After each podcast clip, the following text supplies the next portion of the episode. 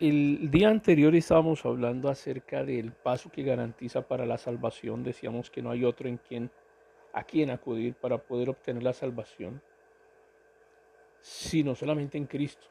Entonces usted tendrá eh, el cumplimiento de esa promesa de parte de Dios. Pero no es interesante que en esta larga historia del mundo y entre todas las religiones del mundo, con todo el dogmatismo que las religiones presentan, ninguna de ellas puede ofrecer certeza de una salvación segura. Y ese fue también el gran mensaje de Simón Pedro, mensaje que dio mientras estaba lleno del Espíritu Santo, y esa fue una gran afirmación para concluir su mensaje ante el Sanedrín.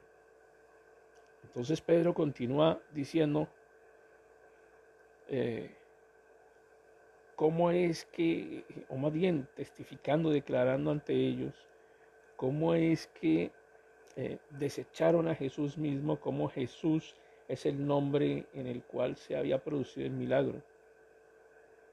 Y ocurre que viendo la, la, la, forma en la que Pedro predicaba, la escritura lo muestra de la siguiente forma, dice, entonces viendo la valentía de Pedro y de Juan, y sabiendo que eran hombres sin letras y del vulgo, se admiraban y les reconocían que habían estado con Jesús. Los que acababan de escuchar a hablar a Pedro sabían que estos hombres no tenían grandes estudios ni una formación cultural como para expresarse de esta manera. Pero los hombres del Sanedrín notaron que ellos habían estado con Jesús. Y, y qué bueno es tener una vida que de una u otra forma dirija la atención de los demás hacia la persona de Jesús. Que cuando te vean digan, Él es un cristiano, ella es una cristiana, ellos creen en, ese Jesús, en, lo que sea, de la forma como quieren expresarse, en esos locos cristianos, pero que lo identifiquen a uno con, con Jesús. Que sea nuestra carta de presentación. Siguiendo con el relato, dice, eh, cuenta el, apóstol Lucas, que viendo al hombre que había sido sanado y que estaba en pie con ellos, no podían decir nada en contra. Entonces les ordenaron que salieran del concilio y deliberaban entre sí. Y se pone uno a pensar si por fin al ver personalmente al hombre que ha sido sanado, este gran milagro, porque era un milagro absolutamente notorio, un hombre que había estado, había sido inválido desde nacimiento y toda la ciudad lo conocía porque cada día lo ponían allá en la puerta del templo. Y piensa uno que después de haber escuchado el discurso de Pedro, pues podían ser conmovidos, pero no de ninguna manera. Y eso se observa al ver la forma en que continuaron hablando ellos, diciendo, entre ellos, ¿qué haremos con estos hombres? Porque de cierto, señal evidente ha sido hecha por ellos, notoria a todos los que viven en Jerusalén, no lo podemos negar. Así que ni aun los saduceos de aquel entonces pudieron negar que un milagro había sido hecho en ese hombre que desde nacimiento estaba enfermo